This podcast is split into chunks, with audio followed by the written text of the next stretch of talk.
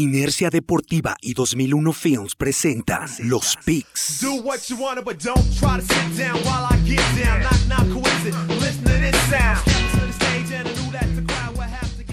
Síguenos en Facebook, Inercia Deportiva, Instagram, Inercia Deportiva y Twitter, arroba Inercia Deportiva.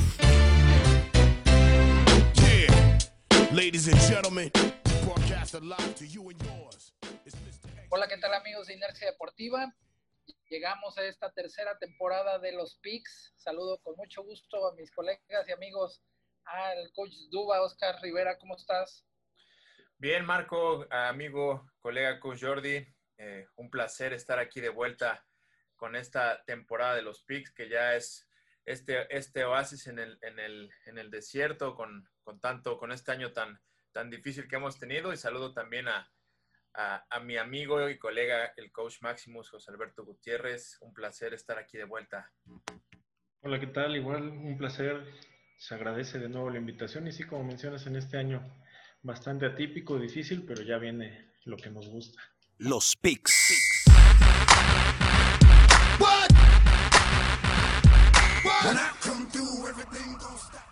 Y bueno, pues ahí el, este, vamos a ver si este año ya, ya hace algo este, el coach Duba.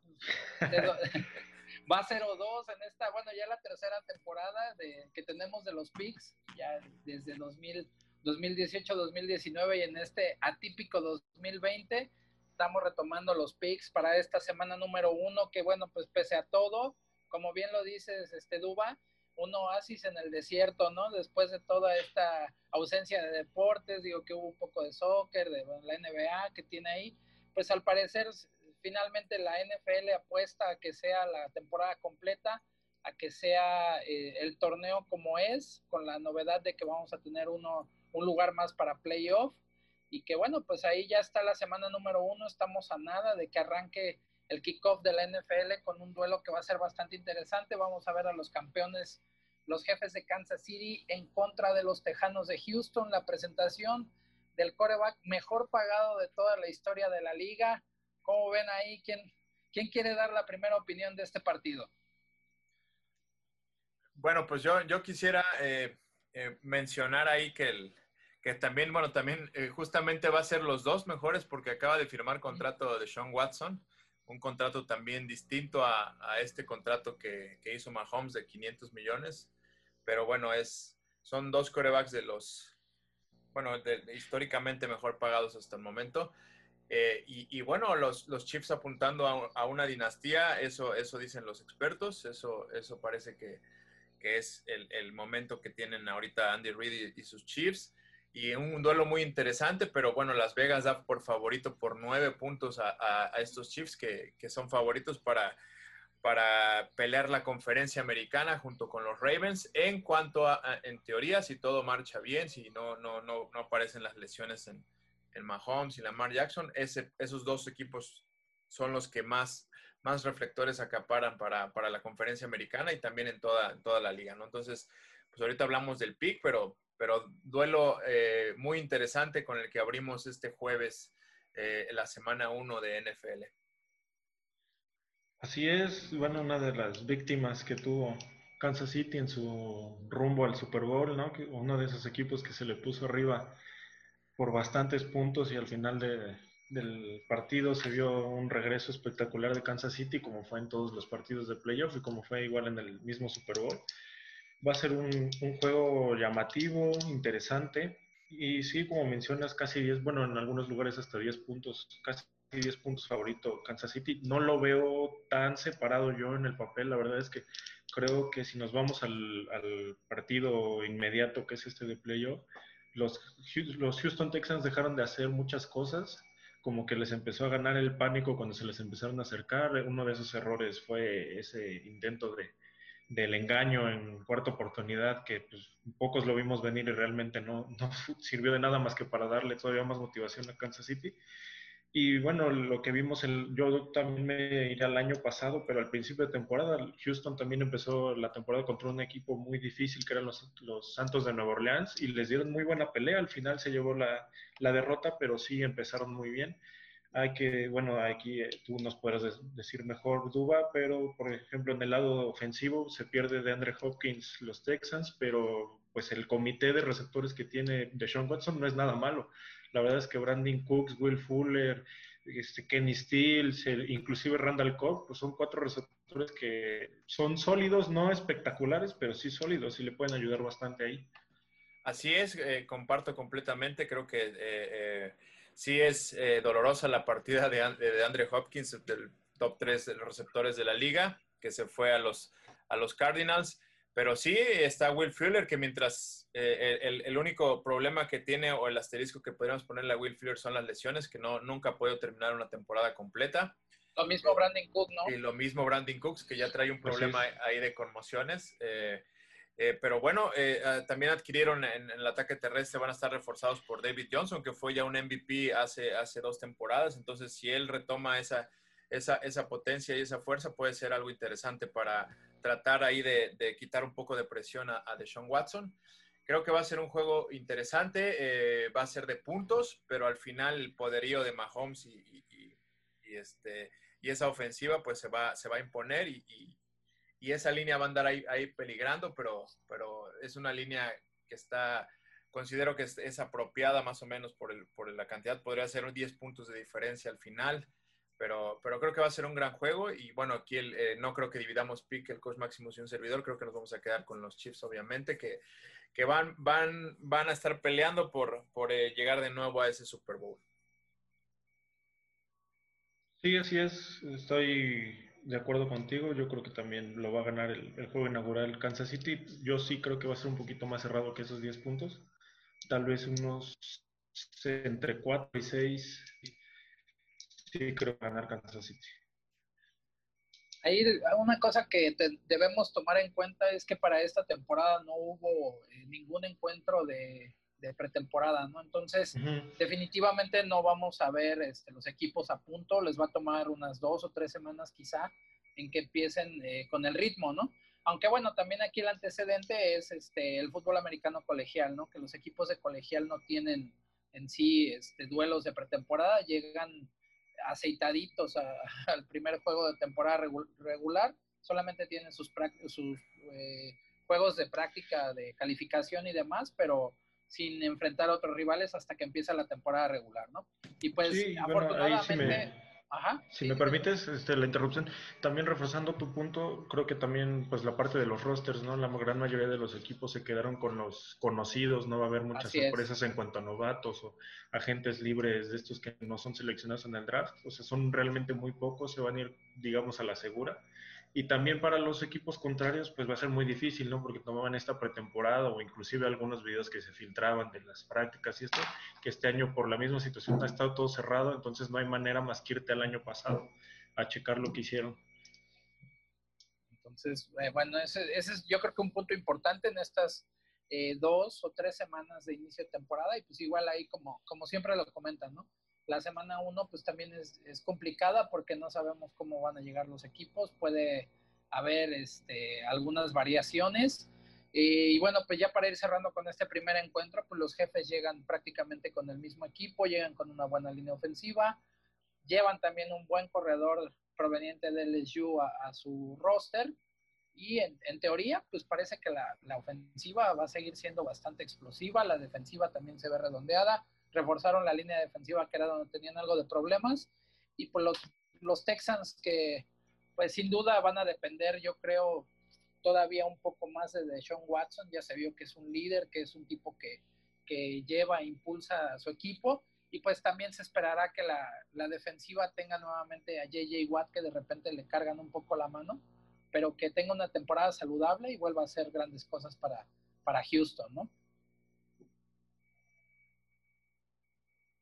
Así es, así es. Vamos con eh, los Browns que visitan a los Ravens, es el otro que tengo aquí en este orden, ya para los juegos del domingo al mediodía.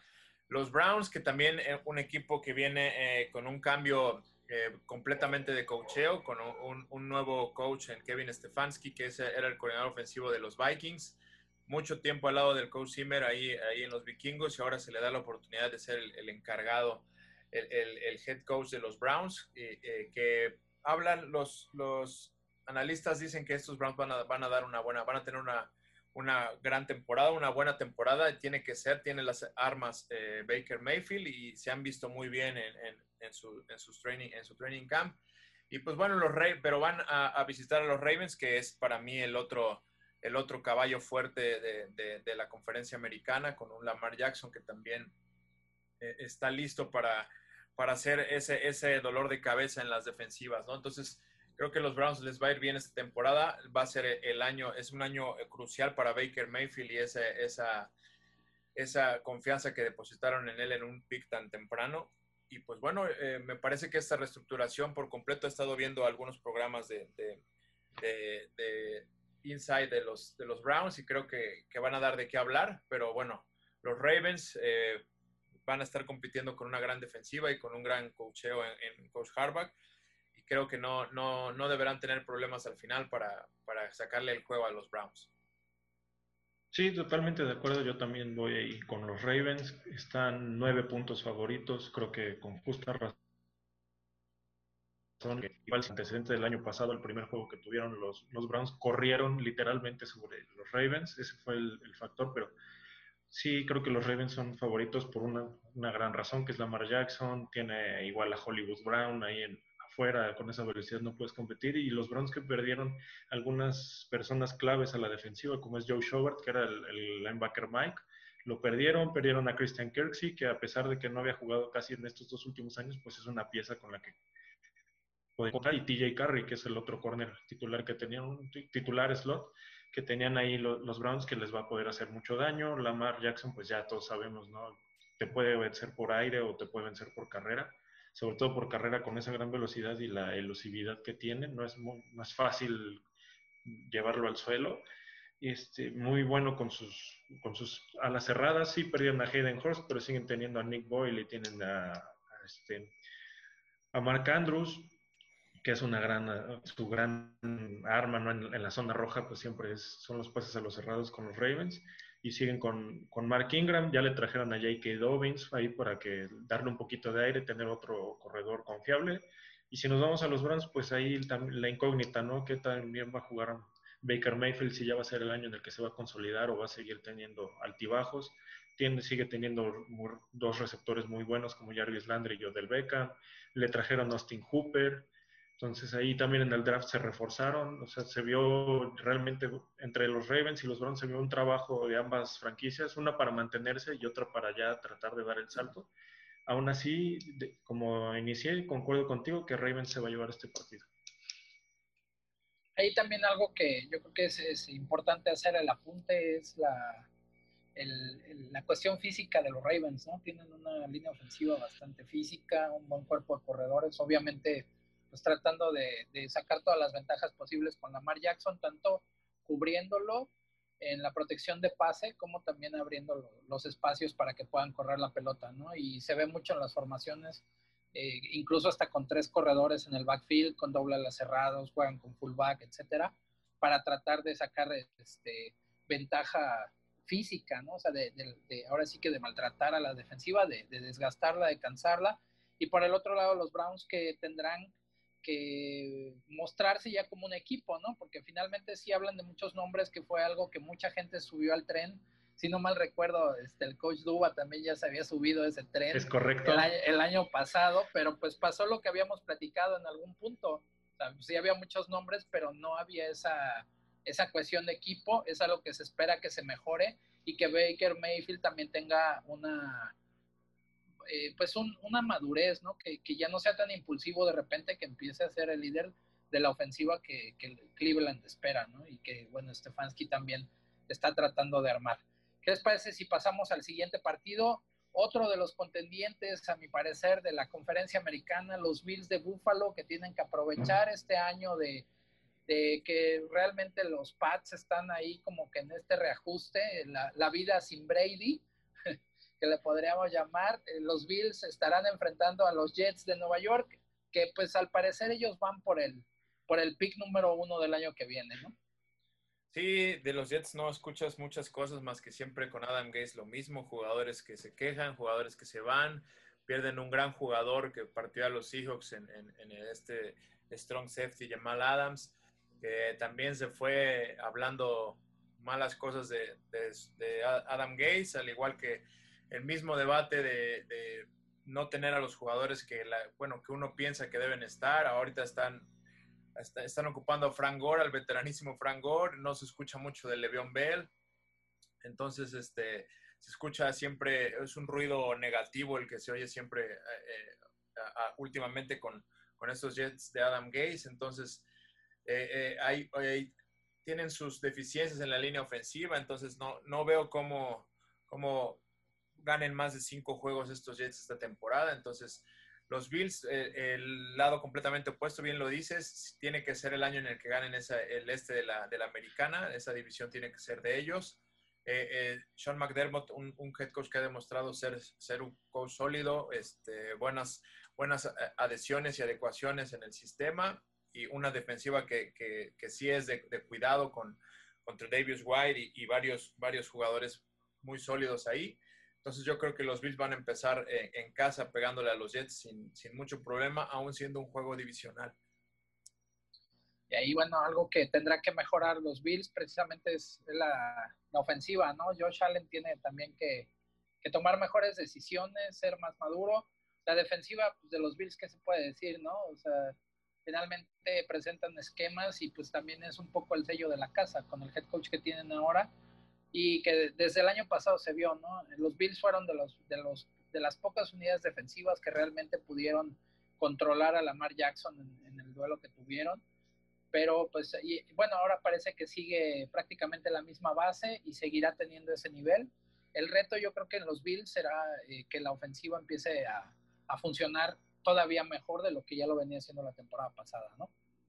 Sí, sin duda, bueno, es, como bien mencionas, Marco, es hace de la defensa anterior. Sí pierden una gran, gran pieza en, en Shaq Clawson, me parece que fue el que se, se fue. Ahí sí pierden bastante porque era alguien, a lo mejor no, de esos jugadores que no tienen números espectaculares, que les llamamos coloquialmente cumplidores. Es un jugador cumplidor, pero sí es la, la misma base. Es uno de los mejores tándems de safeties, me, atrevería a decir, del NFL en Poyer y Hyde. Igual son jugadores que a lo mejor no tienen los grandes números y no se les menciona mucho, pero son muy buenos.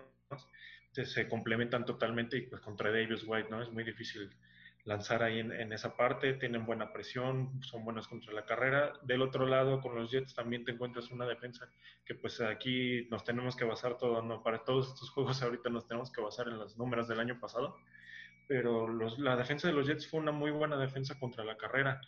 Caso contrario con su ofensa, fue la peor, la peor temporada en la carrera de Le'Veon Bell que llegó con bombo y platillo ahí a Nueva York y abriendo la boca, que ahora sí se iba a ver, que él era el gran jugador y que él era el que movía la ofensa de Pittsburgh y realmente no, no hizo mayor cosa. No, como dice Oscar, no se ve nada ahorita positivo, no hablan mucho de ellos. Perdieron a Robbie Anderson, que era una de las armas de, de Sam Darnold. Sam Darnold hay que ver si ya este año da ese salto de calidad o si sigue siendo promedio, regular son. Y del otro lado también hablando del coreback con Josh Allen. Josh Allen tiene muy buen brazo, es muy móvil, se ve líder y todo, pero sí tiene algunas fallas ahí, sobre todo en la mecánica, que es lo que le hace tirar de repente unos pases 5 o 10 yardas lejos del, del objetivo.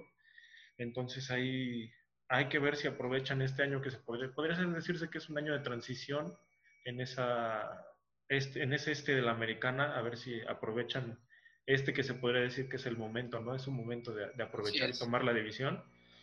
Y sí, yo creo también que los Bills ahorita, antes que nada, también saludar a los cuatro fans de la Bills Mafia. de toda América Latina. De toda América Latina. Este, profesor, que ya sé que nos vas a escuchar, profesor Mojarra, saludos. Este, sí, yo creo que van a empezar 1-0 también los Bills. Pues vamos ahora con el primer duelo de, Ahora solamente habíamos mencionado conferencia americana, vamos con la nacional. Los Vikings en contra de los Packers. Suena bastante bien ese encuentro. La defensiva de los vikingos, que igual de bastante buen nivel. Aaron Rodgers, que debe de tener un poco herido el corazoncito después de que le trajeron un coreback en, la primera ronda en el draft, que evidentemente pues ya es este, pensando un poco en, este, en, esta sucesión. Quién sabe si vaya a ser como el mentor también, pero seguramente Rogers eh, va a salir a, tratar de dar siempre un gran juego. Sabemos de lo que, de lo que es capaz, pero enfrente, pues, además de que es un juego divisional, los vikingos presentan una muy buena defensiva. Por el lado ofensivo de los vikingos, pues algunas pérdidas ¿no? de, de jugadores, pero pues probablemente tengan todavía tendrán que aprovechar esa última eh, parte como de esa generación, de ese buen equipo que ha jugado playoff, que ha eliminado dos veces incluso a los Santos de Nueva Orleans en las rondas de playoff, pero que no ha podido llegar, ¿no? Hay el, este, coach Zimmer también con una extensión de contrato que tendrá que estar, eh, pues, justificando, ¿no? Porque si no, podría haber sorpresas en, en Minnesota. Sí, así es. Eh, duelo interesante ahí en el norte de la, en el norte de la Nacional dos equipos que están acostumbrados ya últimamente a estar, estar ahí peleando por, por esos lugares de playoffs, pero eh, el coach Zimmer creo que le va a ganar esta batalla al, coach al coach LaFleur. Eh, me parece que eh, a Aaron Rodgers le va a costar este, este, este inicio. se habla mucho ahí de, de ese pick de Jordan Love en el que trajeron a otro coreback. Entonces, aunque ya vimos ahí algunas imágenes ahí de, de, buena camaradería entre, entre ambos corebacks. Eh, se cuestionó mucho en su momento el por qué eh, traer, cuando todavía se supone que hay tres años muy buenos de, Aaron Rodgers, por qué tardar, traer un pick tan, tan alto en otro coreback. Pero bueno, me parece que todavía tiene mucho combustible Aaron Rodgers y, veremos qué, le depara esta temporada con esa arma que tiene en Davante Adams y, ahí eh, me parece que la, la que será el otro, el otro receptor que estará ayudando ahí al ataque aéreo, con, ya sabemos con ese tándem de corredores que se le sumó el novato AJ Dillon, a Aaron Jones y a, y Jamal Williams. Entonces, la defensiva me parece que va, a sufrir un poco más de Green Bay este año que otros años, pero ya veremos qué, pasa. Pero creo que estos Vikings van a, van a pegar en casa. La línea de Las Vegas nos dice que son favoritos los Vikings solo por dos puntos y medio, es decir, no les da los tres que, dan por localía. Quiere decir que, ven un duelo entre comillas parejo y, veremos que eh, yo creo que se va a definir en el, último cuarto, en uno de los que serán los juegos más cerrados de, esta, de esta jornada. Y también estamos hablando de los que estén eh, peleando la cima de la, de la, división norte de la nacional, ¿no? Está, o al menos en papel, en este inicio de temporada, los Vikings y los Packers son los que apuntan para que estén peleando ahí la cima. Sí, claro, y bueno, también, como dice Dúa, se, este, prevé un, duelo cerrado lo dice ahí en la línea de apuesta, pero bueno, te, vas también a lo estadístico y son equipos muy similares, tienen buenos ataques terrestres, por fin, digamos, después de tantos años que se criticaba tanto a Green Bay que no tenía un ataque terrestre, por fin se vio ahí vida en esa parte. Del otro lado, pues también con Dalvin Cook.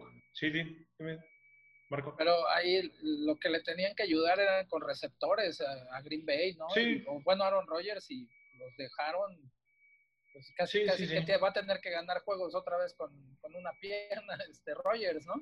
Sí, o sea, nada más, o sea, se complementa un poco más, ¿no? Porque se criticaba que no le traían armas y aparte que no tenían un juego terrestre. Ya en esta, en la actualidad ya tienen un juego terrestre bueno.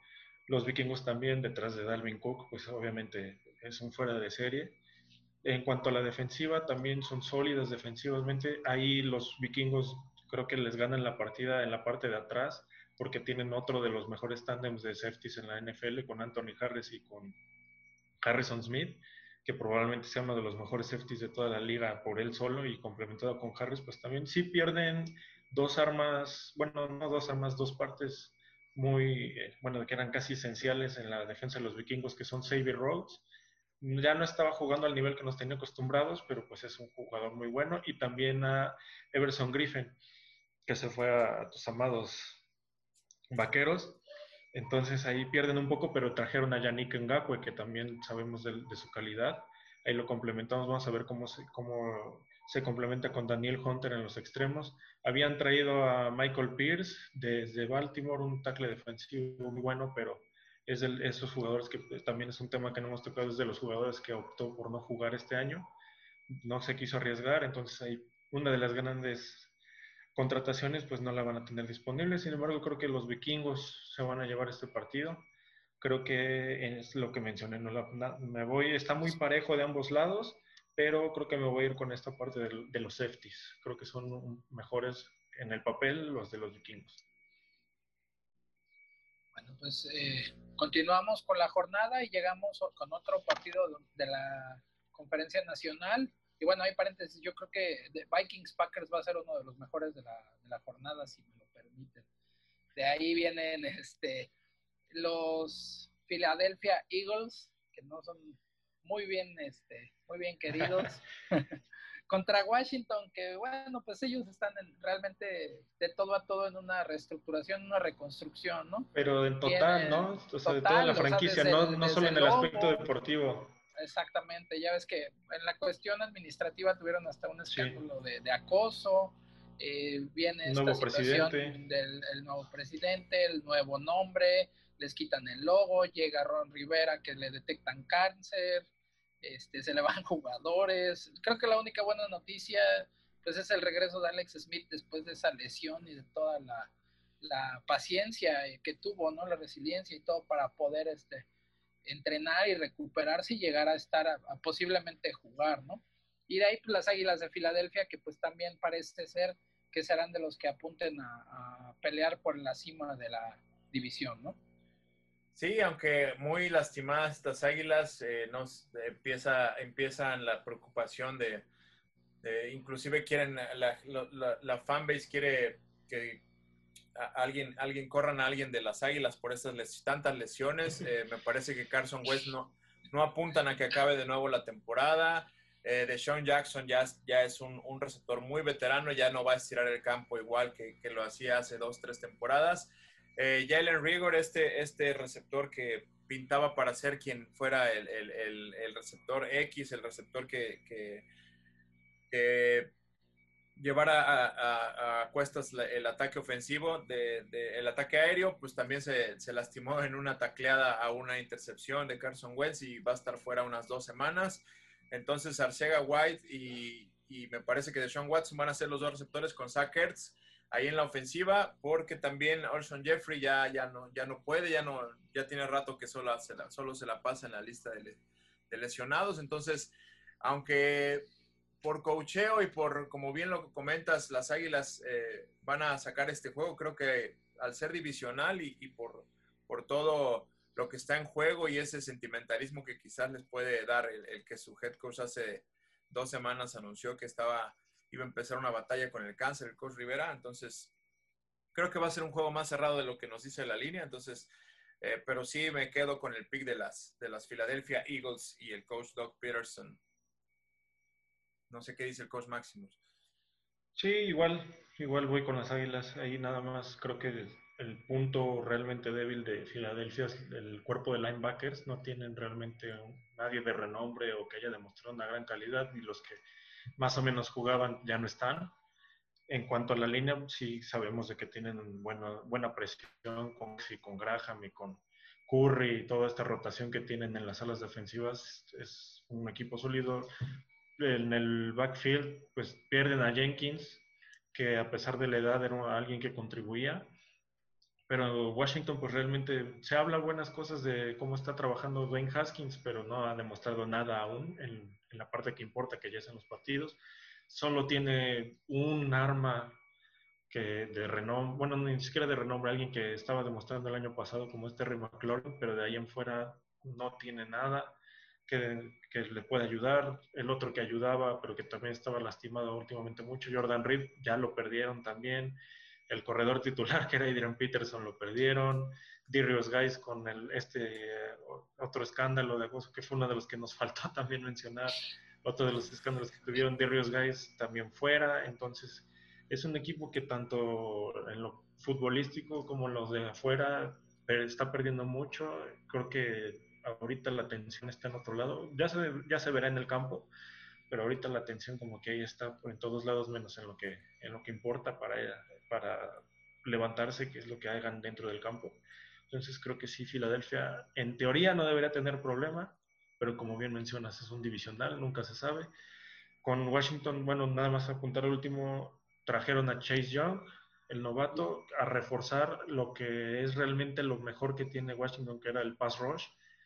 Kerrigan, Darren Payne, Allen, ahora añades a Young, o sea, todo lo que llaman ellos, ¿no? El front seven, todos atacan muy bien, es una, contra este, los corebacks la presión es muy buena la que tienen, la reforzaron aún más, pero fuera de eso no se ve que tengan alguna, algún, algo con qué competir, entonces creo que va a ser una larga temporada para Washington.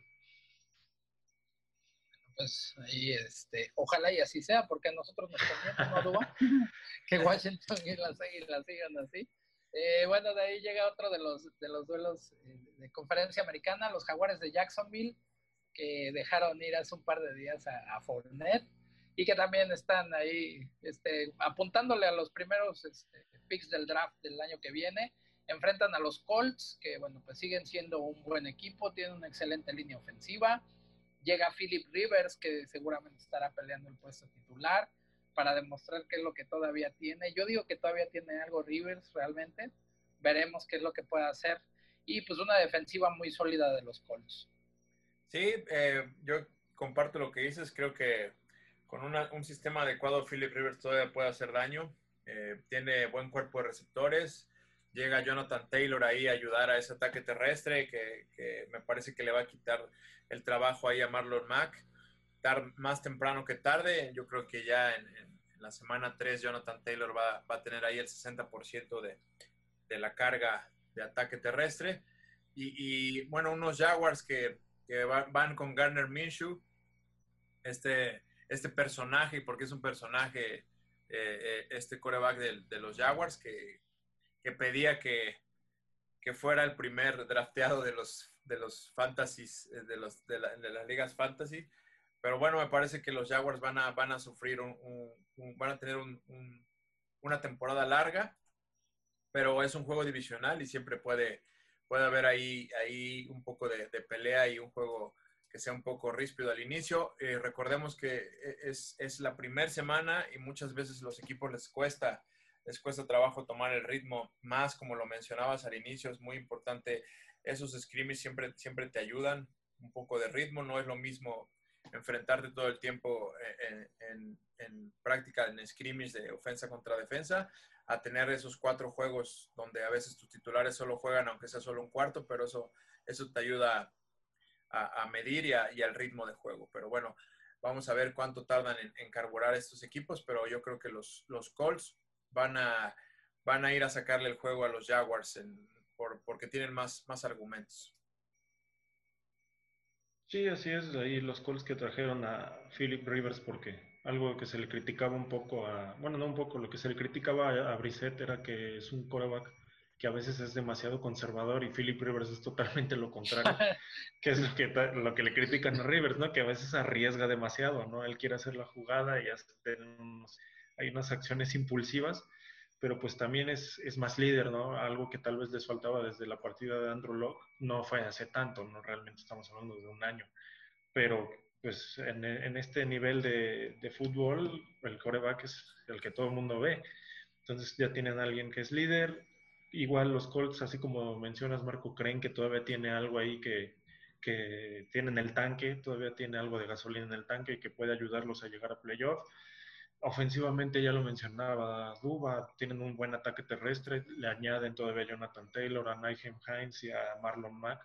Es uno de los fuertes que tenían. Para Rivers está, pierde a Ibron, pero tiene a T.Y. Hilton, tienen a Paris Campbell, jugadores muy rápidos y, lo que mencionabas, ¿no? probablemente la mejor línea ofensiva de, de, toda la liga, la de los Colts. No tienen un, uno muy débil, o sea, no hay un jugador de esa línea que digas, por aquí pues se puede atacar, pues no, ya la defensiva. Ya le trajeron ayuda a Houston, le trajeron a DeForest Buckner, entonces ya la línea no se va a tener que preocupar por uno, sino por dos. Y pues bien, tú, Marco, como coach de línea ofensiva, lo sabes, ¿no? No es lo mismo tener que hacerle dos a uno a solo uno que a dos de los jugadores. De los linebackers, bueno, los linebackers son promedio, el perímetro también, si a lo mejor la debilidad es esa de los coaches, el perímetro, pero Garner Minshew no nos ha demostrado que es un coreback que de élite, o sea, que pueda atacar consistentemente, tiene un buen juego, tiene dos mal, el récord lo dice por sí solo, va 6-6 y algunos de esos juegos pues él no pudo levantarlos, entonces ahí yo también creo que los Colts van a, van a ganar con relativa facilidad Aparte que, bueno, pues ahí no, hay que olvidar que precisamente esa línea ofensiva o esa ofensiva se la habían construido a Andrew Locke, ¿no? Entonces, en, ese, en ese sentido va a estar cómodo Rivers, que pues también ya está veterano y debe cuidar esa parte, ¿no? Pero seguimos adelante con los encuentros. Eh, las Panteras de Carolina enfrentan a los Raiders, los Raiders que estrenan estadio, los Panthers que tienen ahí toda una, también un una refresco, ¿no? En, su, en su conjunto llega un head coach nuevo, Matt Rule, eh, con una muy buen, un muy buen cartel, ¿no? De, su paso por Baylor y por el fútbol americano colegial. Y pues ese cambio trajo muchas, eh, realmente muchas caras nuevas al, equipo, ¿no? De, de, las Panteras de Carolina, los Raiders que igual tienen, pues, por decirlo así, no, no se ve gran cosa en, el equipo. Parece ser que si Carr tiene una buena temporada, los Raiders pueden tener una mejor cara de la que presentaron el año pasado, ¿no? Sí, reforzados ahí con un buen novato que creo que le irá bien esta temporada con Henry Rocks. Tyrell Williams ya se perdió la temporada, que era el otro receptor ahí de cuidado en los Raiders. Eh, bueno, ya sabemos de, Josh Jacobs que va a estar ahí a cargo del ataque terrestre, ayudando a, a Derek Carr. Y una defensiva que se ve mejor en el, en el, en el papel que el año pasado. Creo que estos Raiders le van a hacer eh, la maldad a los Panthers ahí en su casa y les van a sacar el juego. Me parece que, como bien lo dices, que el coach Matt Rule es un gran coach, pero la transición de colegial a NFL es siempre compleja, es difícil, no es, no es en automático. Creo que va a necesitar tiempo el coach Matt Rule y, y considero que los equipos esta temporada que llegan con un staff nuevo y con un coreback nuevo es, una, una, parte medular que te va a costar eh, engranar en, tu sistema, ¿no? Entonces, estos equipos son los que más van a sufrir, los que llegan con un staff completamente nuevo, como lo es el caso del Coach Rule. Eh, un coreback como Teddy Bridgewater, que también va a ser eh, nuevo en el equipo, nuevo en el sistema, encontrar esa química con tus coordinadores ofensivo y head coach. eso lleva tiempo y pues bueno, Christian McCaffrey sabemos de todas sus cualidades, pero pero no puedes dejarle todo a, un, solo hombre y por esos, esas razones yo, yo veo unas Panteras que van a tener una temporada un poco larga de quizás seis victorias, no más, no más de, ese, de ese número. Eh, eh, como digo, yo creo que les va a costar trabajo toda esta transición, pero bueno, eh, me parece que los Raiders van a pegarles de visita allá en Carolina. Y mira, deja saco mis, mis apuntes. Es el llegó el, momento que estábamos esperando. El primer, el primer pick, primer, primer pick de video. en el que no estamos de acuerdo y mi primer underdog de la temporada. Los Panteras. Las Panteras, yo voy Panteras. Así es. Perfecto. Sobre todo, bueno, ya mencionó, ya mencionó Oscar la parte de Bridgewater. En el tiempo limitado que tuvo, obviamente es una ofensa mucho más puesta y con jugadores que ya estaban establecidos.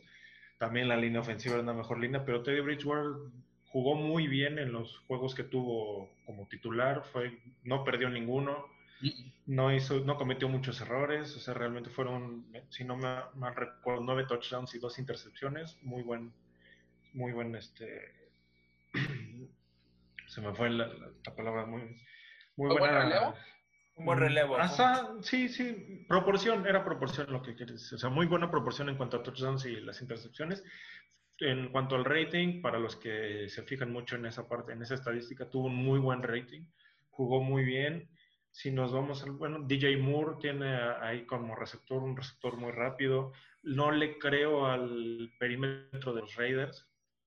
Regresa Jonathan Abram, pero pues Jonathan Abram fue su primera selección del año pasado, no jugó y realmente no eran fuera de serie, a algunos los sorprendió. Igual este año otra vez tomaron un jugador del perímetro que a pesar de que viene de mis Buckeyes, nadie vio venir esa selección de Damon Arnett. A lo mejor estaba muy sobrevaluado, no, no, no se ve ahí como que muy, no, esa parte es la que no creo que sea muy sólida de los Raiders. En, como bien mencionas, Duba, sí en el papel deberían estar mejor defensivamente, pero no, todavía no se las compro y ofensivamente algo que se le criticaba a Derek Carr es que pues, realmente solamente tuvo química con, con, Waller, con el ala cerrada, pero con los receptores no tuvo tanto. Se pierde a Tyrell Williams, que era a lo mejor el arma más, más importante. Henry este, viene con Rocks, que rapidísimo, pero novato a fin de cuentas y si pueden eliminar esa velocidad hechas para atrás bien, no deberían tener mayor problema. A lo mejor el problema sí sería contra Jacobs, porque la defensa de, los, de las Panteras, al igual que el staff que viene, los están supliendo con mucho, mucho joven. Realmente es una defensa muy joven, ahí es donde vamos a ver si qué tanto trabajan, qué tanto tienen que trabajar para poner bien esa defensa, pero me voy con las Panteras en este primer juego. Oye, y ahí, bueno, una cosa que puede estar a favor de, este, ¿cómo se llama? De Bridgewater en Carolina es que va a estar Joe Brady, ¿no? Alguien que ya estuvo este, en Nueva Orleans, ¿no? Como coordinador ofensivo y que ahora va a ser el coordinador ofensivo de las Panteras. Eh, Joe Brady que viene de, pues, eh, de esa máquina súper aceitada que fue el SU, el campeón nacional, y que pues también a lo mejor eso le, viene bien, ¿no? A, este, a Bridgewater ahí con, con las Panteras. Sí, obviamente son dos niveles distintos, colegial y NFL, pero ya vimos lo que pudo hacer con Burrow. El Burrow, el primer año que tuvo como titular, no jugó mal, pero tampoco fue un fuera de serie. Y el segundo año que ya le pusieron la ofensa a modo, ve lo que hizo. Tuvo una de las mejores temporadas históricamente hablando, no nada más de ahí de LSU, ¿no? Históricamente hablando en todo el fútbol americano colegial tuvo una de las mejores temporadas y con alguien que demostró que puede ser un buen, un buen coreback si le dan la oportunidad ahí es donde puede aprovechar. Así es, y bueno, continuando con la jornada, llegamos a eh, los Osos de Chicago en contra de los Leones de Detroit, juego divisional también, de Chicago que sigue pues con la marca a la casa, ¿no? Una buena defensiva, y pues Trubisky con Increíblemente.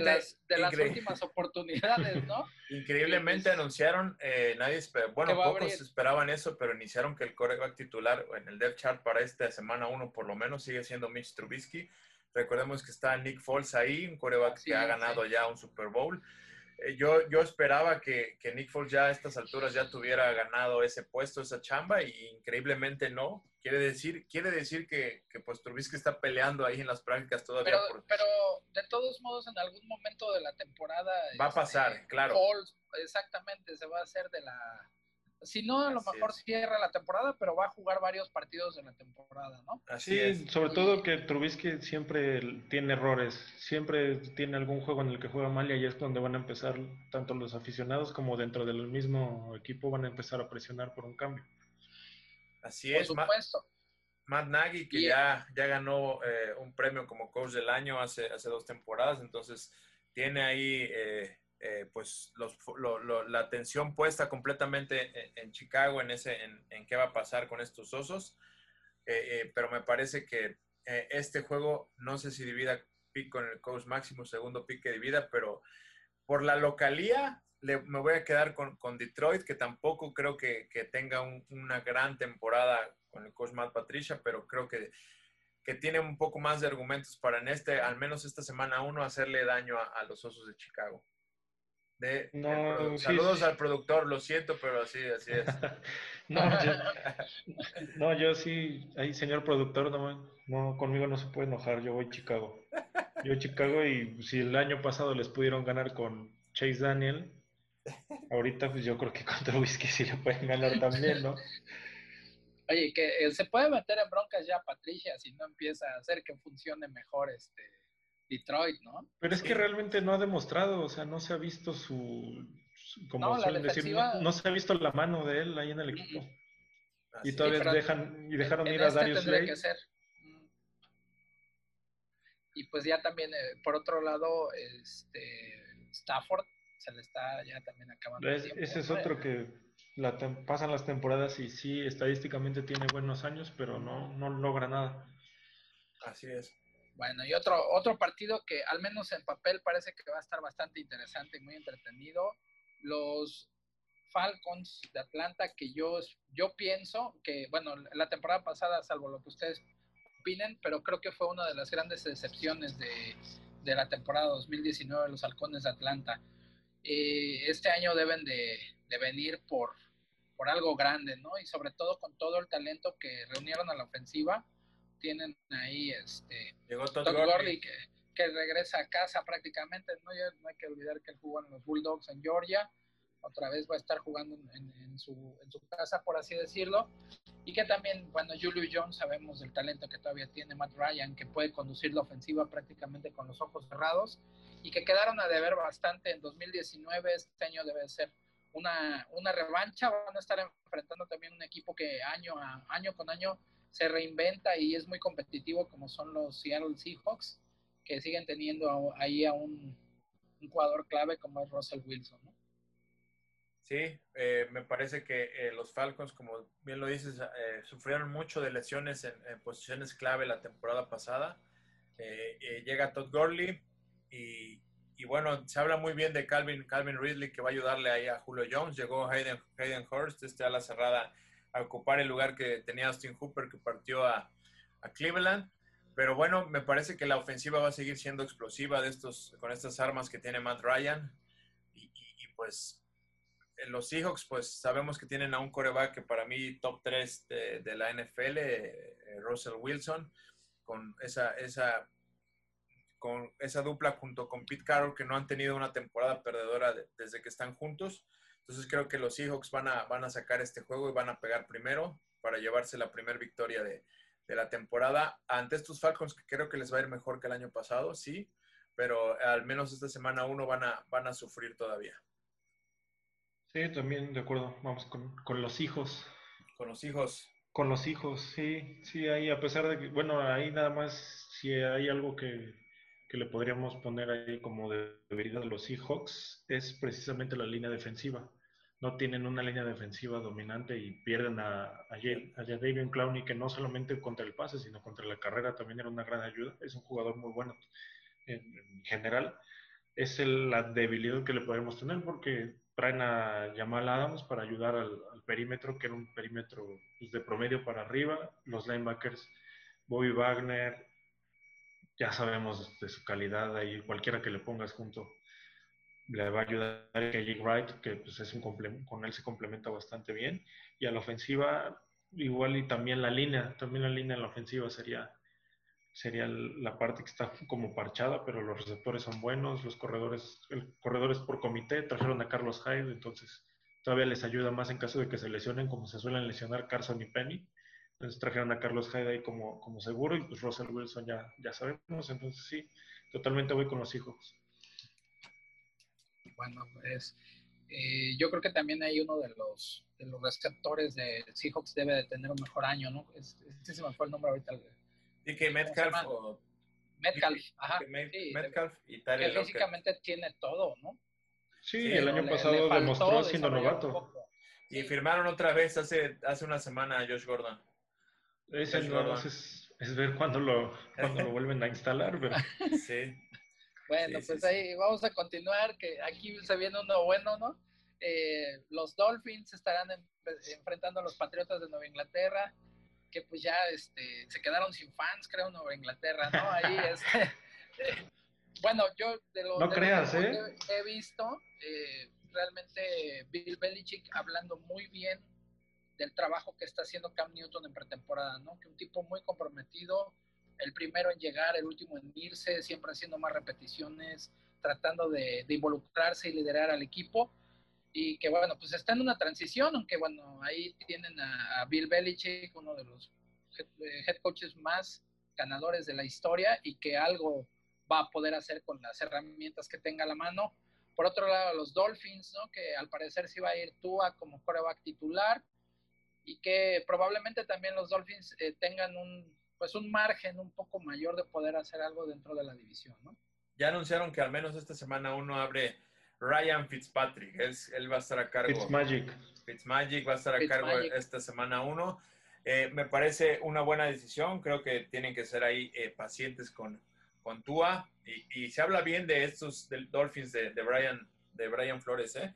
Creo que le van a, van, a, van a tener una gran temporada. Me parece que tienen unas armas ahí en Preston Williams y, y Davante Parker que se habla de que están, están despertando y Preston Williams va a ayudar eh, eh, bastante en el ataque ofensivo y trajeron dos corredores que me parecen muy buenos, que, que, que adecuándolos al, sistema, exactamente, se complementan de manera muy efectiva si saben ocuparlos. En Matt Breda y Jordan Howard, que pueden, pueden ser esa dupla que ayude demasiado a esta ofensiva de, Fitzpatrick y en su caso de, de Tua Tagovailoa.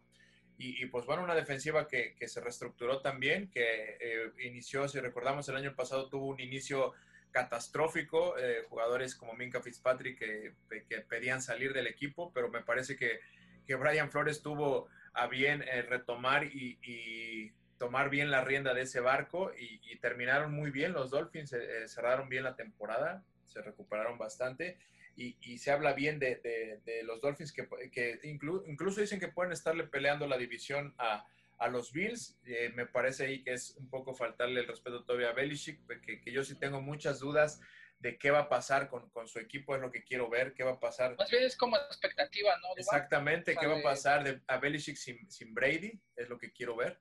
Pero bueno, me parece que los Pats van a sacar este juego, pero los Dolphins no, no, no van a estar eh, eh, lejos de, estar en la pelea de la división. ¿eh? Sí, sobre todo yo creo que también va a ser un poco, ya para no meternos tanto ¿no? a posición por posición, pero creo que va a ser, es un poco difícil ahorita calificar a los Dolphins por todo el cambio que hubo. O sea, realmente la gran mayoría del roster se fue, son cambios importantes, trajeron gente pues, de, de renombre Banoy, Byron Jones, que es viejo conocido de ustedes, trajeron a Brady, trajeron a Howard. O sea, fue un cambio total y de lo que ya hablabas, ¿no? Del coacheo también hubo en algunos círculos. Obviamente era muy difícil que pasara, pero hasta se hablaba de darle el premio de coach del año a Brian Flores por cómo había cerrado. O sea, que se veía ya su mano, se veía que pues realmente tenía un equipo con desechos de otros equipos y aún así los hizo ganar. Inclusive fueron la última temporada a ganarle a los Patriotas a quitarles ese round de la primer, de esa primer bye, ¿no? En la, en la ronda inicial de, los comodines. Igual que tú, creo que me voy a ir, igual ya que mencionamos coacheo, me voy a ir con el coacheo. Belichick, pues cambian los, las piezas y siempre tiene un equipo sólido, a pesar de que pierden dos muy importantes en la defensa, que es Patrick Chung y Donta Hightower, por, porque son otros de los jugadores que decidieron no estar este año. Pero me voy a ir con el coacheo la línea nos habla de seis puntos y medio. Creo que va a ser un partido mucho más cerrado. Más cerrado, sí. No, o sea, no me sorprendería como tal que ganaran los Dolphins, pero me voy, pero la lógica me dice Patriotas, entonces ahorita, siendo temporada uno, no vamos a arriesgar tanto todavía. Exactamente. Entonces me voy con Patriotas.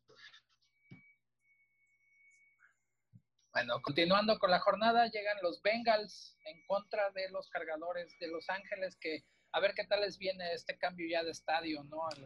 Que ahora sí esperemos eh, le cambie cara, la, cara un poco a, los Chargers, que realmente en el, año pasado pues, no tenían estadio, no tenían afición, eh, realmente en esa situación estaban... Estaban derrimados.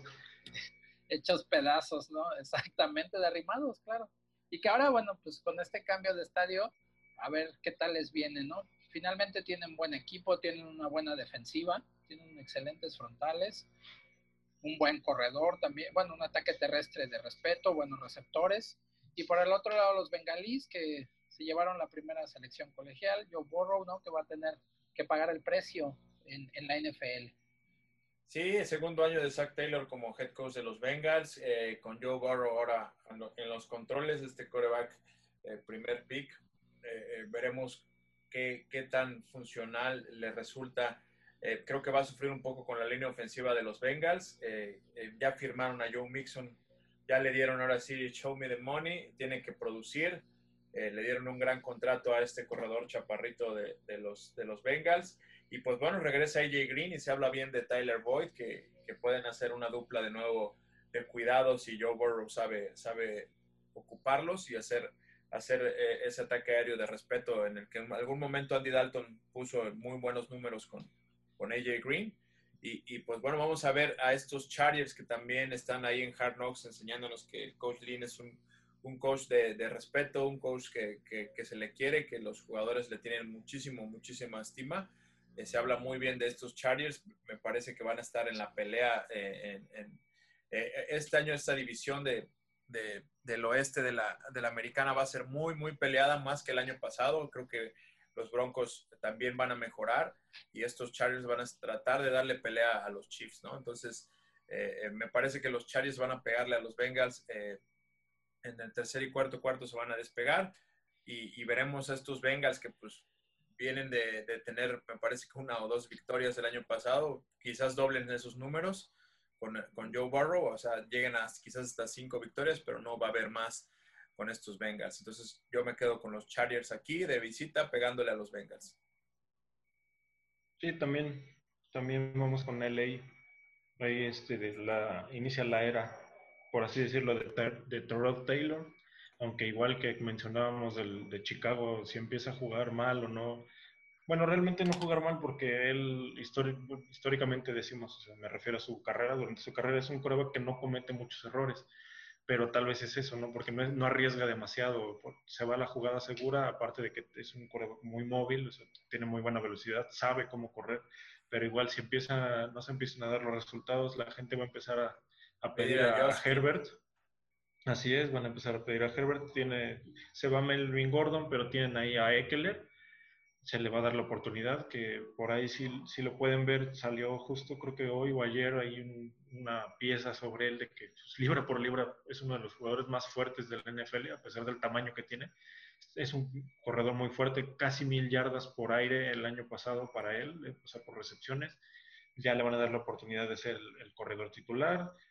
Receptores, Keenan Allen, tienen a Keenan Allen y a Mike Williams, muy buenos. Cerrado Hunter Henry el punto negro, por así decirlo, sería la línea ofensiva. No tienen una línea ofensiva muy buena, pero vamos a ver cómo se les da. Y defensivamente, pues Melvin Ingram le tiene que ayudar a, a Bosa. Bosa ya es garantía, Melvin Ingram tiene que ayudarle. Si le ayuda en este partido, pues la va a sufrir. La va a sufrir Cincinnati porque su línea no es buena. Les va a costar Fue de las que más este, aceptó capturas el año pasado. Así es y, y, es, ahí lo sorprendente pues es que con esa línea los números que produce Mixon te habla de qué tan bueno es Mixon, ¿no? Joe Mixon, pero no, no creo que les, que les dé y pues va a ser una, una bienvenida triste para Joe Burrow.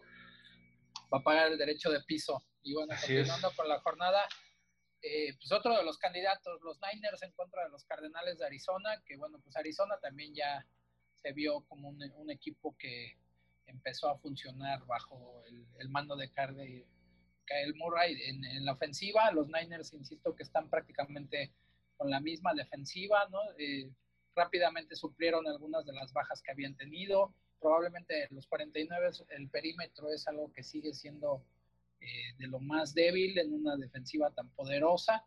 Y bueno, pues la ofensiva con una línea, una muy buena línea ofensiva, a pesar de haber perdido al tackle izquierdo.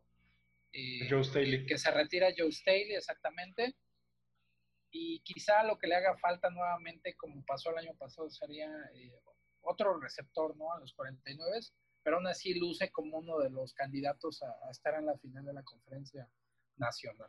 Sí, inician con, eh, eh, el coach Shanahan inicia con, con, problemas, precisamente yo creo que tenía mucha esperanza en, en Divo Samuel y, Jalen Hort.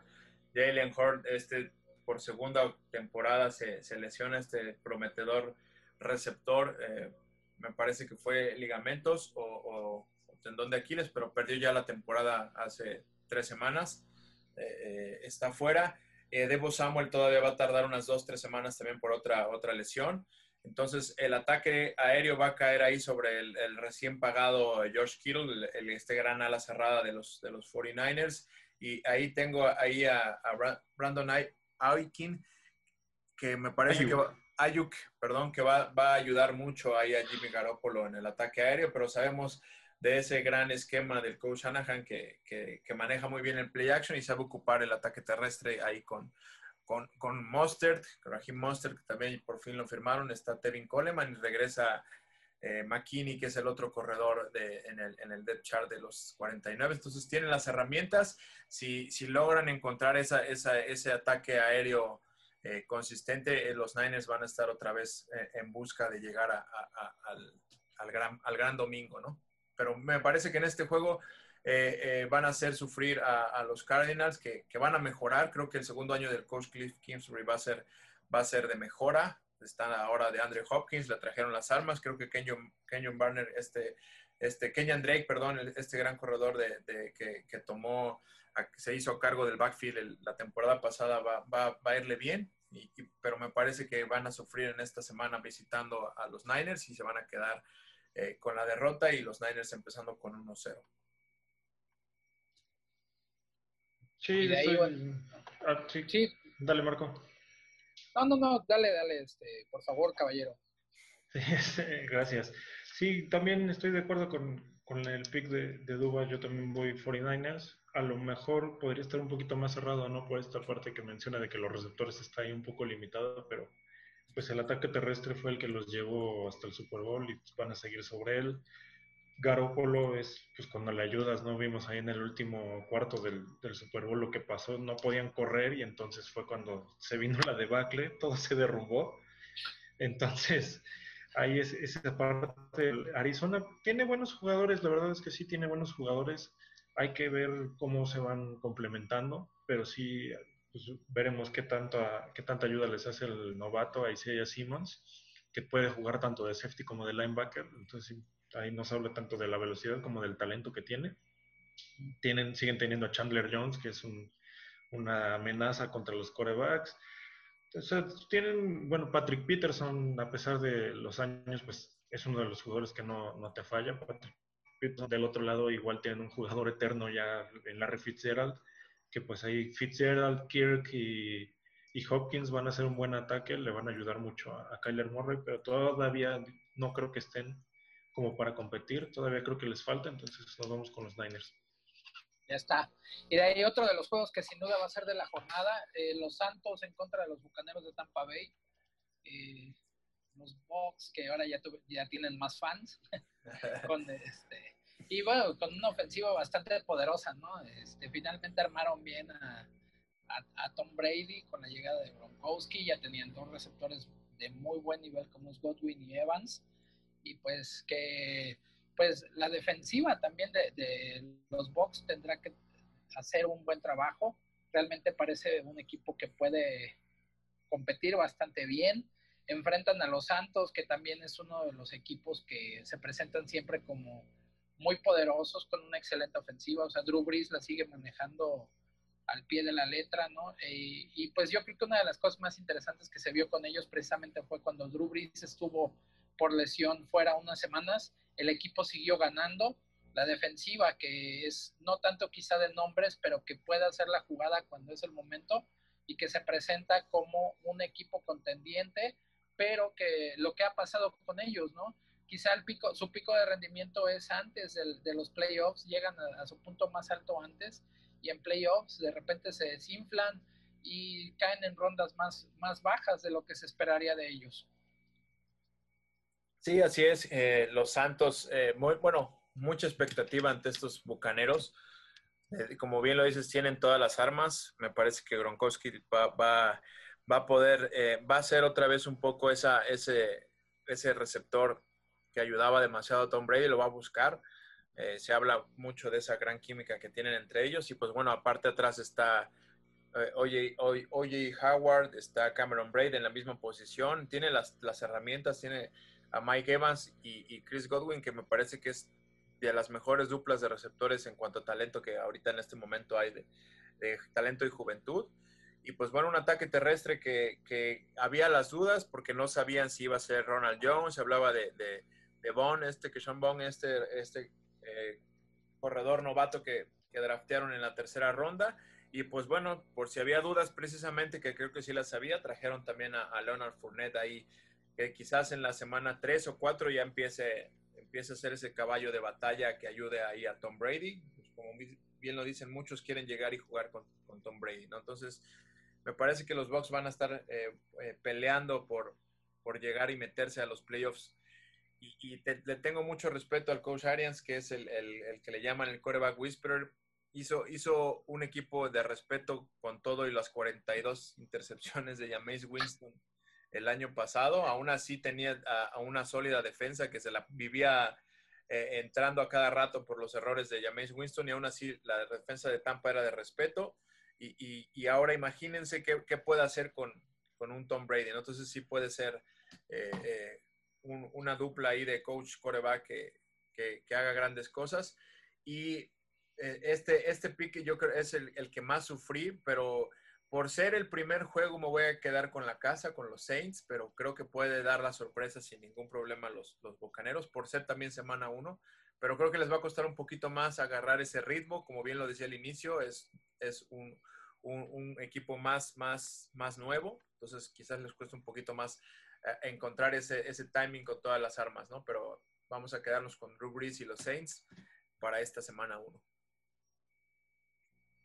Pues ahí se viene el otro upset special de esta semana. Me voy a ir yo con Tampa Bay. perfecto, perfecto. Así como, así como coach Douglas es el tren de los años pasados. Este me va a subir al de Tampa Bay, nada más por el, ese nombre que ya mencionaste, Leonard Fournette. Creo que les faltaba esa parte ofensivamente, el corredor, a pesar de que Ronald Jones era un corredor que ahí tuvo buenas actuaciones, pues Leonard Fournette, la única cuestión que tiene pues es la parte de la durabilidad, ¿no? Porque cuando está al 100, hemos visto lo que ha hecho, o sea, es muy físico y es rápido, entonces no, no, no tenía complemento tampoco en Jack que pues esa parte, ¿no? Que corría, corría con él. No tenía un coreback que ayudara mucho, entonces todo el tiempo eran, eran cajas de ocho defensores. No se a Tienes a Brady, tienes a Gronk, tienes a Godwin, tienes a O.J. Howard, tienes a, a Evans. Entonces es, va a ser muy difícil para los equipos defender, defender, defender a esa ofensiva. Ya lo mencionabas, Arians, tanto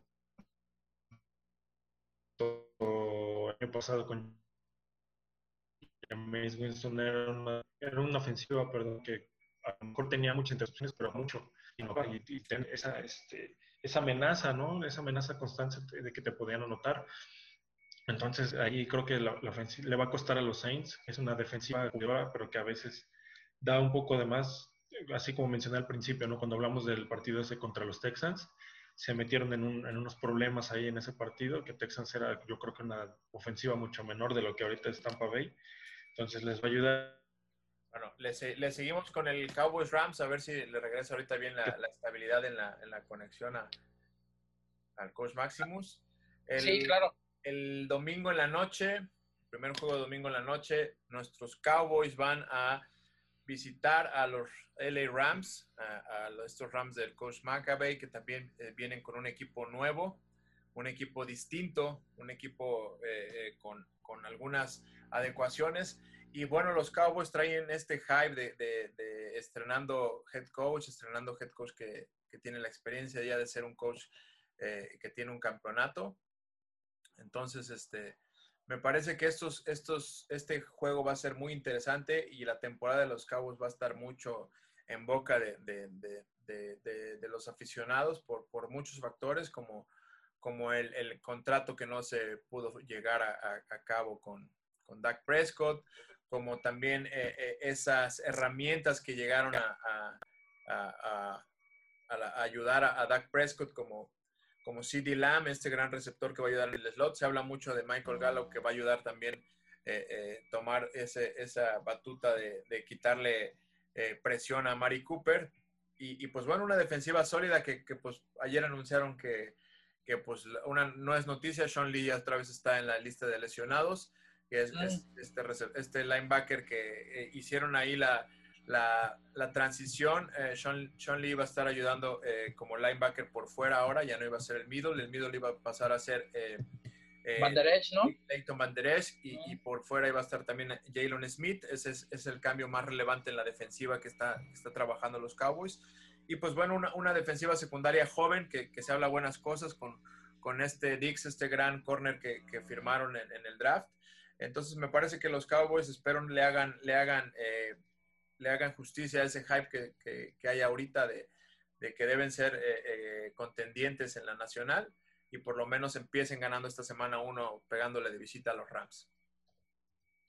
¿Qué dice? Yo creo que hay, este, bueno, perdón, nada más para, para comentar de los, de los Rams, yo creo que este debe ser un, un, año también como de reconciliación, ¿no? Después de estar jugando un Super Bowl, realmente el año pasado este, los Rams tuvieron una, temporada que no esperaban. Digo, se, se, combinó mucho con las lesiones de Gordy, pero también Jared Goff no tuvo el nivel ni las actuaciones que había estado teniendo. Y bueno, pues ahí hay, mucha gente, yo todavía quiero ser un poco más, este, un poco más conservador en el sentido de los Cowboys, quiero, quiero verlos un poco. Eh, yo pienso que Dak de verdad debe de ser su año de ya de, afianzarse como ese coreback que al menos se vio el, año pasado, ¿no? Números, pero que este año también ya puede llevar al, al, equipo a, ganar los juegos de, de playoff. Sí, ya, ya ponerlos en otros escenarios. realmente importante. Así es. ¿Qué dice el coach Máximo de este? Caballero. Cowboys Rams. Pues, pues espero que no, no regrese la maldición del 18 con mis picks para bien de ustedes. porque yo porque voy con voy con Dallas y creo que Dallas es más equipo los Rams les va a costar un qué tal les va con, con, el ataque terrestre pero pues sí perder Gorley a pesar de que no estaba al 100 era ahí algo de, lo que te tenías que cuidar entonces creo que les va a costar un poquito volver a tener un ataque terrestre como el que alguna vez tuvieron. Entonces me voy con, Dallas. Creo que es más, creo que es más defensa y el ataque terrestre con Elliot y el y nada más que Dak esté, el Dak que se conoce bien, ¿no? No el que de repente tiene ahí algunas, algunas dudas o impulsivo. O sea, si, si juega como él, él sabe estar al nivel que él sabe, no debería tener mayor problema. Y de ahí, bueno, continuando ya con los... Eh, este es el domingo por la noche, el Rams Cowboys. Ya el lunes hay dos partidos, hay que recordar eso. Dos, dos partidos el lunes por la noche. El primero es el Giants en contra de los Steelers. Los Giants que igual también están un poco en, reconstrucción, ¿no? A pesar de que, bueno, tienen ahí un gran corredor como es Aquan. Estrenando un nuevo coach también. Así es. Y Daniel Jones, ¿no? Que también se espera que se empiece a afianzar. Y por el otro lado también los Steelers, algo que ya, ya he comentado, Maximus, ¿cómo, cómo ves tú ahí? Pero en verdad yo pienso que los Steelers van a, regresar también por, por lo que ya no les dio chance de hacer el año pasado, ¿no? Y yo creo que en este caso Rotlisberger debe también eh, volver con, quizá con esa motivación, ¿no? De, de, poder tener una, una buena temporada después de la lesión y de todo lo que sufrieron el, el año pasado. Sí, bueno, ahí, ahí si me permite la palabra duda, en este, en este juego sí voy a empezar yo. Entonces, este, bueno, lo que mencionas, eh, Roslisberger, pues habla bien, se habla bien de lo que está haciendo, lo ven bien. Y él mismo, o sea, lo ha comentado que ahorita es, es bueno, es un comentario que hacen muchos jugadores, es ya como un cliché, un cliché, pero él dice que está en la mejor condición que ha estado en su vida pero o sea, se lo atribuye a la misma lesión porque dice que él normalmente terminaba las temporadas, sabemos cómo es el Big Ben, sabemos que aunque esté el estimado no va a dejar de jugar y se arriesga mucho. Entonces todas las temporadas pues terminaba muy, muy golpeado, lastimado, entonces no iniciaba de inmediato su preparación. Recuerda que se lesionó, fue una lesión grave, no podía jugar, entonces en cuanto se lesionó se empezó a preparar que es algo que, les, que le ayudó realmente ¿no? a estar en una condición física mucho mejor. Perdón, y esa fue, esa fue la parte que le afectó mucho a Pittsburgh el año pasado, que realmente no tenían un, un, coreback, no tenían un ataque aéreo, a pesar de que los receptores jugaron bien, excepto Yuyu, que era el que debería uno en el papel tomar como el mejor. Yuyu no jugó tan bien, también pues, las lesiones no tenían un coreback titular como tal y las lesiones que tuvo fue algo que lo mermó mucho pero ayudó a que salieran James Washington y a que saliera Deontay Johnson como buenas, buenas armas. Trajeron a Eric Ebron, que es un receptor mucho más vertical de lo que es Vance McDonald. Y bueno, los corredores trajeron a Anthony McFarland, que es un corredor mucho más rápido. Tienen a Benny Snell, tienen a Jalen Samuels, tienen a, a, James Conner, que también, pues James Conner fue otro de los que sufrió con esta lesión de Roethlisberger. Todos los equipos iban a parar la carrera porque podías ganar por aire. Y defensivamente jugaron muy bien. Prácticamente los 11 titulares de esa muy buena defensa del año pasado regresan. El único que cambió es, Jevon Harger, que se fue a, las Águilas. Pero de ahí en fuera regresa Tuit, regresa Hayward, regresa Dupree, Watt, Hayden, este, Steven Nelson, Minka, Terrell Edmonds, entonces sí es el mismo sistema, entonces ahí la defensiva es la que los podría volver a levantar. Sí, la, defensiva va a estar bastante fuerte, ¿eh? Sí, ahí, como ellos dicen, ¿no? Pick your poison. O sea, por dentro tienes a Hayward y a Tuit, que Tuit está jugando muy bien hasta su lesión. Y por fuera tienes a, a Watt y a Dupri, que Dupri el año pasado, pues por fin dio ese salto que se estaba esperando desde hace años. Sí, yo me quedo con, completamente con los Steelers en este pick. No, no creo que, que los gigantes eh, tengan argumentos. Me parece que los Steelers van a pelear también la división ahí, van a tratar de, quitarle algo a los Ravens. Eh, eh, y pues bueno, este primer juego de, lunes por la noche, que será, me parece que es a las 6, 6 15 de la, de la tarde, hay que disfrutarlo. Regresa, 6, regresa Ben Rotlisberger, entonces creo que eso le ayuda a la ofensiva completamente de, de los Steelers. Eh, eh, y bueno, ya cerramos con el último, el último juego que es los Titans van de visita a Denver, a los Broncos, en un juego cerrado donde las, las Vegas todavía le costaba definir eh, quién era el favorito, así que hasta donde yo vi estaba en pick todavía, es decir, no había favorito, es que era quien tú escogieras.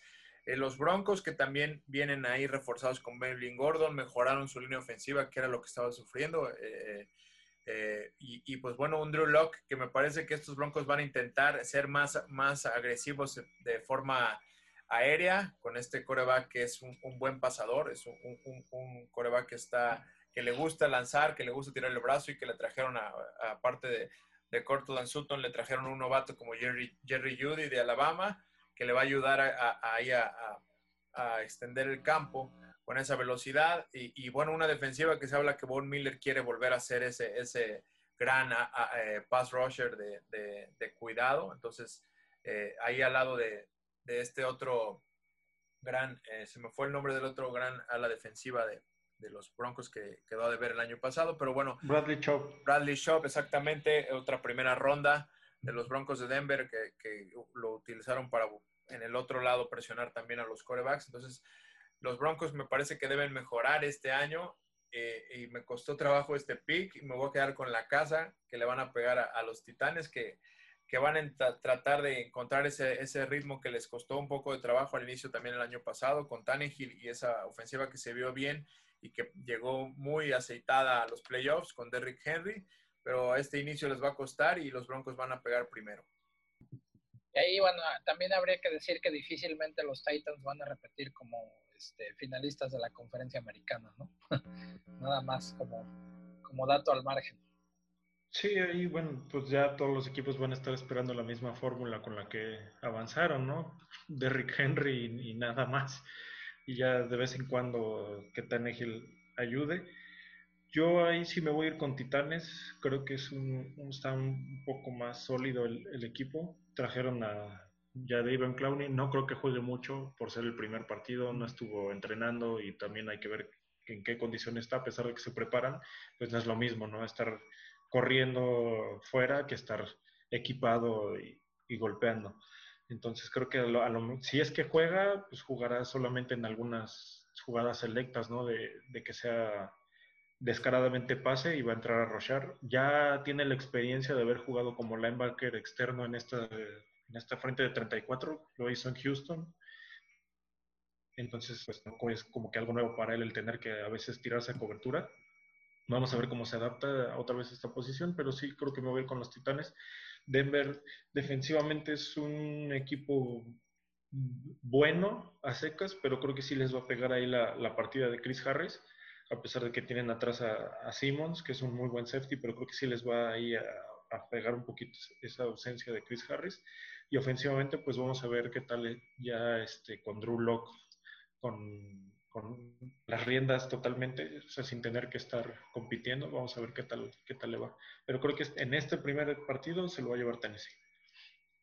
Bueno, pues así llegamos al, cierre de la jornada número uno. Ahí está la lana. ¿Cuáles son los, los, este, los duelos de ahí está la lana para esta semana? Yo tengo tres, tres que me gustaron completamente. Los Dolphins, los Dolphins con más seis y medio es una que me gustó. Me gustó. le ponemos el, Ajá. Me gustó mucho. Me gusta mucho la línea de veo valor en, el menos seis y medio de los Bills en casa contra los Jets. Creo que van a, van a sacar esa línea. Y la otra línea que me gustó es, obviamente, eh, el Cowboys Rams. Me voy a quedar con mis Cowboys y ese menos tres de favorito. Van a ganar por más de una anotación iniciando con todo de los Cowboys. ¿Cuáles te gustan a ti, Maximus?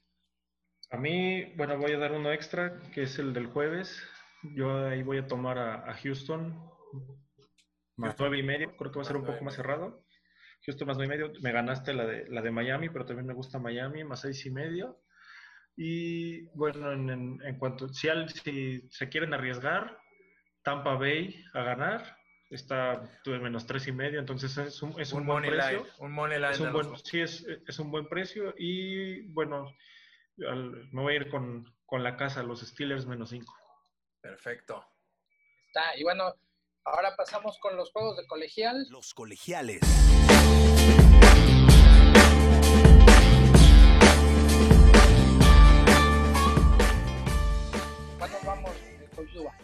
Hay, pocas opciones, eh, pues ya sabemos que hay conferencias que todavía están peleando por, por ese, por, ese por, jugar, pero pues el escenario es complicado, es complejo, pero bueno, lo bueno eh, dentro de lo que cabe y hablando de manera responsable es que sí va a haber algunos, algunas conferencias eh, como el Big 12, como el, la SEC, que van a tener sus juegos AAC y ACC también. Entonces hay, va a haber juegos colegiales de la semana pasada, ya los hay. Entonces a mí me gustan tres ya saben que nuestras recomendaciones de colegiales son como buenos juegos y, qué, línea de apuestas podrían tomar en esos buenos juegos. Me gustan los, los Jayhawks de Kansas que van a, contra Coastal Carolina y son favoritos por siete puntos. Creo que van a cubrir eh, por más. Ah, eh, eh, Kansas tiene, tiene una reestructuración ahí de, de, de y de todo. Creo que van a, les va a ir bien. Clemson, el favorito contra Wake Forest. Creo que Trevor Lawrence tiene que respaldar todo lo que ha dicho de que quería jugar y, quería hacer grandes cosas este año y, tiene ahí ese peso de ser el, primer pick, prácticamente ya ser el primer pick desde ahorita del próximo draft. Entonces, Clemson le va a pegar a Wake Forest por más de 30 puntos, la línea está en 32 y medio, creo que eh, van a iniciar con todo Clemson. Y finalmente, los Seminoles, Florida State tiene que mejorar. Ya he tenido varios años sufriendo. Van a, contra Georgia Tech, contra los Yellow Jackets. Y la línea está en menos dos y medio, favorito Florida State, que creo que los Seminoles van a, van a ganar por más de dos anotaciones. Son los tres que a mí me gustan como recomendaciones. No sé qué le gusta el coach Maximus. Pues ahora sí que tanto, tanto así como gustar, ¿no? No, no, no hay, ¿va? No, no hay mucho de dónde escoger. Todavía falta una semana para mejores juegos, falta una semana. Sí, lo mencionas bien y bueno, es esta situación no atípica. Nos perdimos de muchos juegos interesantes de estos interconferencias, por ejemplo, la Big Ten que no juega, que es donde están mis Ohio State Buckeyes, iban a jugar este año contra Oregon. Es un partido que nos perdemos y así todos los años pues no, se, se hacen algunos partidos de esta, de esta índole. Y bueno, este, pues nada más aquí preguntarte, Duba, te voy a poner en, una encrucijada. ¿Cubre o no cubre Texas? Eh, ¿Cuánto? ¿Estaba en, 22? 43. 43. Con 43 contra, Texas el paso. Los, los, los, mineros. Yo, yo creo que sí va a cubrir, ¿eh? Me parece que se van a quedar como ahí los 38 puntos, quizás, pero igual y sí, sí cubre. Es que está muy abultada esa línea, luego me dan mucho miedo con una semana uno están unas líneas tan abultadas, pero, pero bueno, quizás me está ganando ahí el fan, pero, pero quisiera, hacer quisiera verlos empezar muy fuerte, ¿no? Ya veremos si cubren ese total de puntos. Bueno, y ahí nada más, o sea, sí tengo uno como para, como dices, para checar lo de las líneas de apuestas, si quieren jugarle. A este, Army contra Luisiana Monroe. Army la semana pasada dominó y no, ni siquiera le anotaron, no le pudieron anotar. Está menos 19 y la verdad es que, bueno, si, si son fans casuales o les gustan las ofensivas espectaculares tipo Clemson, LSU el año pasado, etcétera, no vean este partido. Es una cátedra, es que es una cátedra de cómo correr la bola. esa triple de Army realmente es un ataque impresionante, pero puede resultar muy aburrido. Entonces, ahí, este, pues sí, para analizarlo y para ver cómo juegan, sí está padre, pero si lo van a ver nada más para divertirse, mejor eviten este partido. Pues va, ahí, ahí quedamos con los juegos de colegial y ya para ir cerrando este podcast, que bueno, pues por ser la primera semana siempre se alarga, porque todos los, son todos los, este, los partidos que se juegan. Eh, vamos con el NFL Fantasy, Duba, ¿qué nos tienes para esta semana número uno? NFL Fantasy.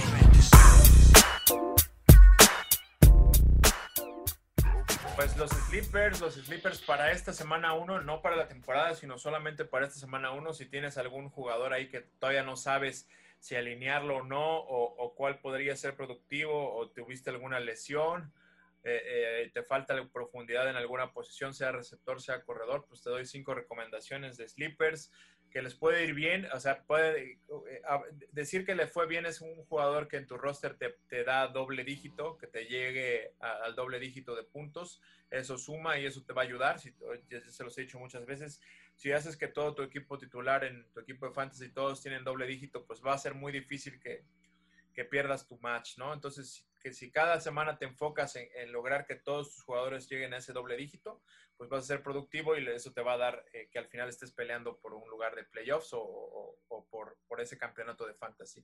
Entonces, el primerito es dar el Williams, este corredor que va ahí bien bajito en el radar. Es el segundo corredor en el, en el depth chart de los Kansas City Chiefs. Obviamente tienen esa adhesión de este gran novato en Charles eh, eh, Edwards Hilaire que es eh, el corredor de LSU, que va, va a ser el encargado de, eh, eh, a lo largo de la temporada de, cargar con, con, los acarreos y con el ataque aéreo también que le den al corredor. Pero bueno, como coach sabes que tienes que, que, al principio ah, los jugadores que más confianza y más conozcan el sistema, entonces se habla de quedar el Williams, que es el corredor que estaba atrás de Demian Williams en el, en el depth chart, que Demian Williams optó por no jugar esa temporada por COVID. pues bueno, eh, el coach quizás por ser semana uno opte por darle, darle vida a este, a este corredor que tiene más, un poco más de experiencia y, ir llevando a ese novato poco a poco. Entonces, Darrell Williams es el primer opción. Devin Osigbo, este corredor de los Jacksonville Jaguars, que me parece que va a ser el que se va a quedar con ese esa carga que tenía eh, eh, Leonard Fournette. Estaba ahí, está ahí Ryan Armstead, pero tiene, salió positivo de COVID, entonces él está en, lista de en el ER, en el Injury Reserve.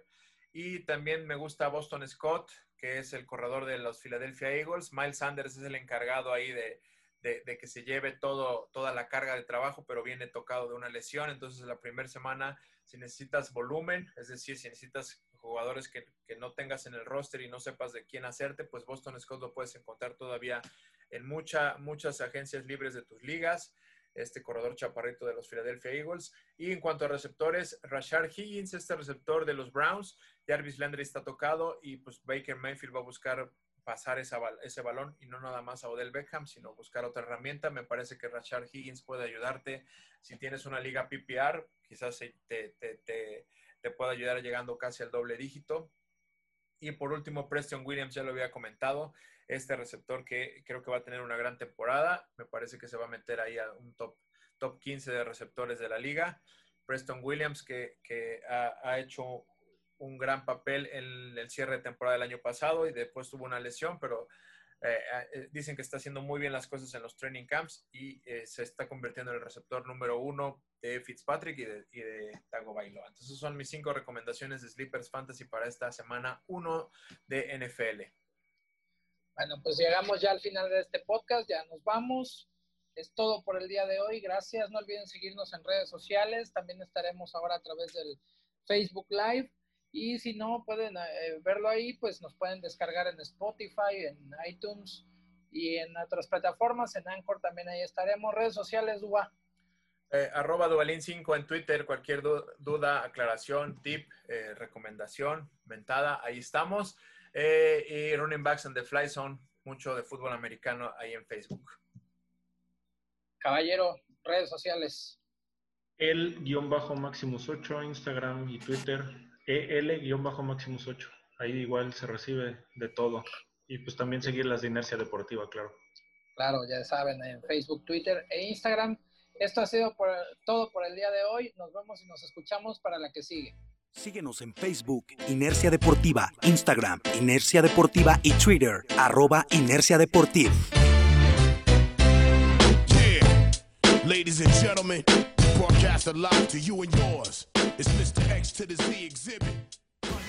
Inercia Deportiva y 2001 Films presentaron Los Picks.